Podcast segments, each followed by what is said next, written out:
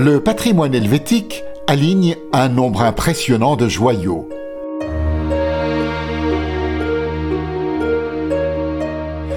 Parmi ceux-là, une somptueuse abbatiale classée monument national depuis 1900.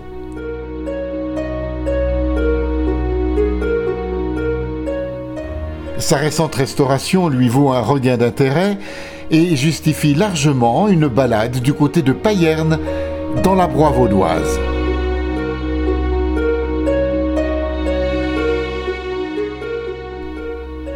Pour Anne-Gaëlle Villet, directrice et conservatrice, travailler dans ce sanctuaire constitue un vrai privilège.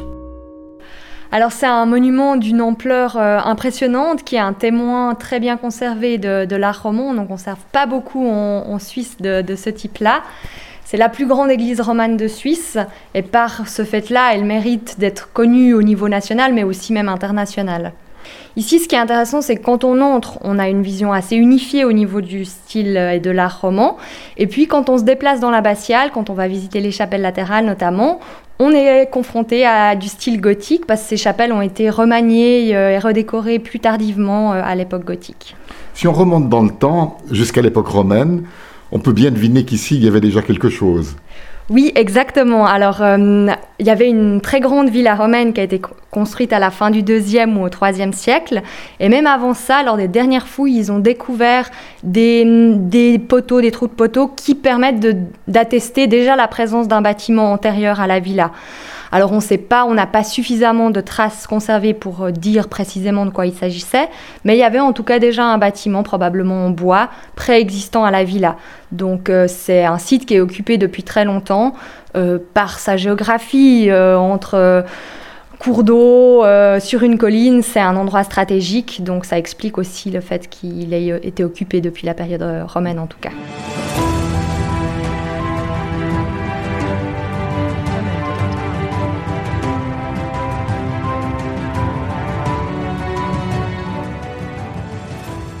Dans les annales de l'abbatiale deux grandes figures féminines. Celle d'Adélaïde, fondatrice, et celle de sa mère, la fameuse reine Berthe. Non pas celle au long pied qui enfanta Charlemagne, mais celle que la légende représente chevauchant son territoire, quenouille en main, pour distribuer l'aumône aux pauvres. Sa fille Adélaïde, donc, s'illustre au tournant de l'an 1000. En fait, à Payerne, euh, Berthe est mieux connue, enfin disons, c'est un nom qui est plus familier parce qu'on a euh, la cave de la reine Berthe, euh, différents restaurants et autres qui peuvent porter des noms en lien avec la reine Berthe. Malgré tout, c'est Adélaïde qui a peut-être joué le rôle le plus important pour l'abbatiale, et puis qui aura aussi le statut politique impérial le plus important. Euh, mais les deux figures restent des, figures de, femmes puissantes qui ont, qui ont marqué le, site de Payerne dans tous les cas. Mhm. Historiquement, c'est assez difficile de, brosser le personnage de Berthe, qui est assez mal connu. Euh, la seule chose dont on est absolument sûr, c'est qu'elle est enterrée à Payerne. Mais c'est la seule chose qui, qui soit vraiment claire. Le reste étant beaucoup des légendes ou des textes euh, pas forcément à teneur historique avérée. Donc des fois, c'est difficile de de démêler euh, le vrai du faux, le, vrai du faux, le, rêve, la... ce qui est intéressant aussi avec ce personnage, la reine Berthe, c'est qu'elle n'a elle a pas été canonisée, au contraire de sa fille Adélaïde qui sera canonisée.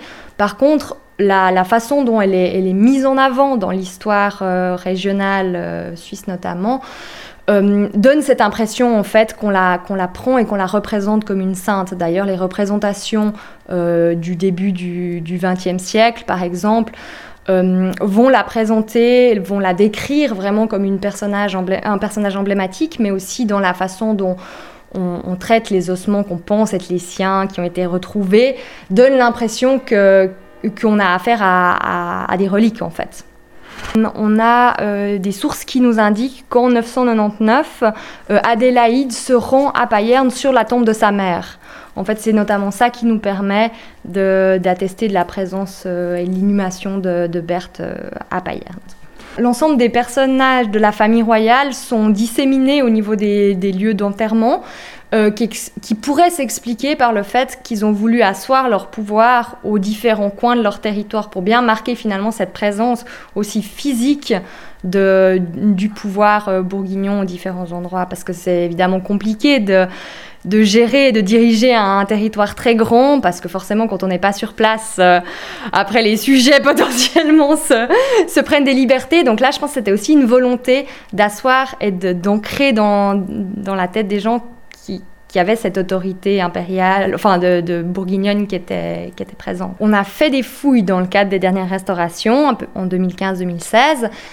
Et du coup, dans ce cadre-là, effectivement, il y a un certain nombre de tombes, de sarcophages qui ont pu être étudiés, et les archéologues ont leur petite idée de l'emplacement présumé euh, où devait être initialement enterrée la reine Berthe. Et par contre, on n'a pas à l'heure actuelle euh, retrouvé les ossements de la reine Berthe. Ah. Après, ils pourraient être effectivement éventuellement identifiés grâce à des techniques, notamment ADN.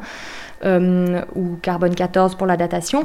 Euh, là, en fait, euh, l'emplacement présumé que les archéologues identifient comme l'emplacement le plus probable par rapport à ces caractéristiques de, du tombeau est un emplacement qui a été fouillé à plusieurs reprises et qui, du coup, n'était pas, ne comprenait plus les ossements d'origine. Donc, c'est pas parce qu'on a retrouvé cet emplacement qu'on a forcément euh, retrouver les, os de Berthe. Il y a d'autres hypothèses qu'on a de déplacement d'ossements aussi par après, justement dans cette perspective de peut-être créer une sorte de, de, culte, de procession auprès des, des os de Berthe. Donc c'est pas à exclure que déjà, même avant les fouilles du XXe siècle, ces ossements aient été déplacés, même peut-être à plusieurs reprises.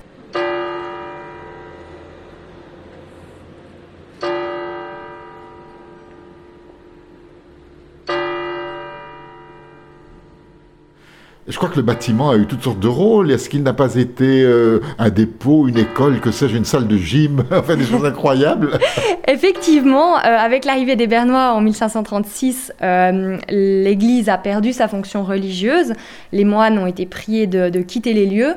Et euh, elle a servi à toutes sortes de choses, notamment d'entrepôts, de dépôts. C'était assez courant en fait que les églises, qui sont des lieux importants, euh, servent de, de dépôts. On y crée des planchers intermédiaires pour pouvoir gagner davantage de place d'entreposage.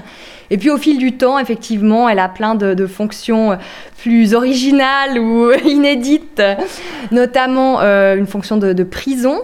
On a aussi le, chœur qui a servi euh, à une certaine époque euh, de salle de gymnastique. J'ai même eu une fois ou l'autre des visiteurs qui m'ont dit se souvenir de ça. Alors, des visiteurs d'un certain âge, mais du coup, quand même une histoire qui est encore dans, présente dans les, dans les esprits. Donc, euh, des, des fonctions très variées. Euh, autrement, euh, son, son, affectation principale actuellement, c'est vraiment pour euh, ça, son aspect muséal, mmh. historique. Euh, et là, on essaie de montrer en fait toutes les, tous les aspects de l'édifice, de tout ce qu'on peut en apprendre, que ce soit au niveau de l'architecture, que ce soit aussi au niveau de la, vie quotidienne des moines. Euh, et on, développe justement des, activités. Euh, là, on a cette enquête autour du, tombeau de la reine Berthe qui peuvent être faites un peu par tous les âges, mais qu'on a pensé aussi pour, pour attirer les enfants notamment. Mmh.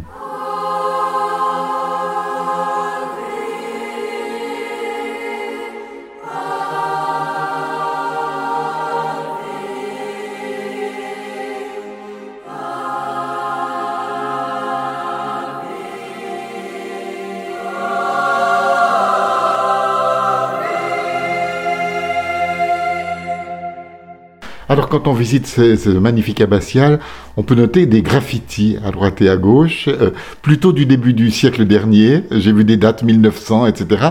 C'est une chose que l'on condamne beaucoup maintenant quand quelqu'un inscrit à, à, Jojo pour la vie euh, dans un monument historique. Néanmoins, il y a une autre école euh, d'archéologie ou d'historiens qui n'est pas indifférente à ce genre de choses. J'ai visité des châteaux et des églises du Val d'Ost, par exemple, où des graffitis certes plus anciens, mais sont très appréciés aujourd'hui des chercheurs parce qu'ils y voient aussi des témoignages de l'époque. Tout à fait. Alors c'est vrai qu'on c'est pas du tout un encouragement à nos non, visiteurs non. modernes de nous faire des tags dans l'abbatiale. On préfère pas. Par contre, c'est vrai que on essaye de conserver toutes les strates historiques et du coup ces strates-là font partie de l'histoire, donc elles ont été conservées et effectivement euh, parfois elles peuvent indiquer euh, le rôle, la fonction des lieux et, et une partie de son histoire.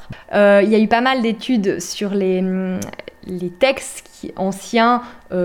Entre le XIIIe et le XVe siècle pour la plupart, qui relatent les passages des visiteurs à l'abbatiale de Payerne pour surveiller si tout se passe bien, aussi bien du point de vue spirituel que temporel. Et ces sources sont une mine d'or de petites informations et anecdotes pour comprendre et savoir comment se passait la, vie religieuse, notamment euh, à Payerne. Et on découvre par ce biais-là que les moines payernois n'étaient pas toujours très sages. Allons on, a effectivement des témoignages qu'ils mettaient des, ce qu'ils appelaient des, des, voiles à leur lit, donc qui créaient une sorte d'alcôve d'intimité à leur liste qui n'était pas du tout euh, conforme à la règle de Saint-Benoît. On a aussi des informations sur le fait que parfois ils auraient dû pratiquer l'aumône avec plus de de bienveillance et qu'ils faisaient parfois de la rétention euh, de certaines choses qu'ils auraient dû donner. On a même un témoignage d'un meurtre qui s'est passé à Payerne, donc une vie assez mouvementée par période. Il n'avait pas d'activité agricole dans le genre euh, viticulture ou euh, que, que sais-je, l'apiculture Non, alors pas à Payerne, effectivement, il y a pas mal de monastères où ça peut être le cas. Ici, c'était plutôt des moines qui étaient vraiment concentrés sur la prière et c'était plutôt des des gens externes qui cultivaient, qui, travaillaient pour eux. Par contre, ils avaient des, droits de préhension sur certains Donc, ils avaient des élevages, etc. Donc, ils avaient la possibilité de se fournir par ce biais-là. Euh, ils avaient accès à passablement de ressources au niveau euh, euh, protéines, notamment de la viande, du poisson, donc une alimentation qui était ouais, très protéinée aussi par rapport aux ressources auxquelles ils avaient accès.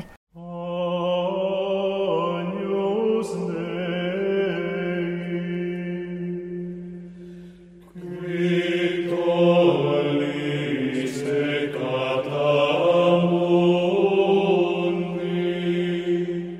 crois que l'émotion est toujours là parce que le bâtiment est toujours différent en fait. Chaque jour en arrivant, j'arrive généralement toujours depuis l'est du bâtiment, donc face à, ce chevet avec ses, chapelles euh, rayonnantes. Et chaque jour, la météo étant différente, on a chaque fois une impression différente sur le monument. Et, du coup, c'est toujours un plaisir en fait de la voir, de la découvrir, de la redécouvrir.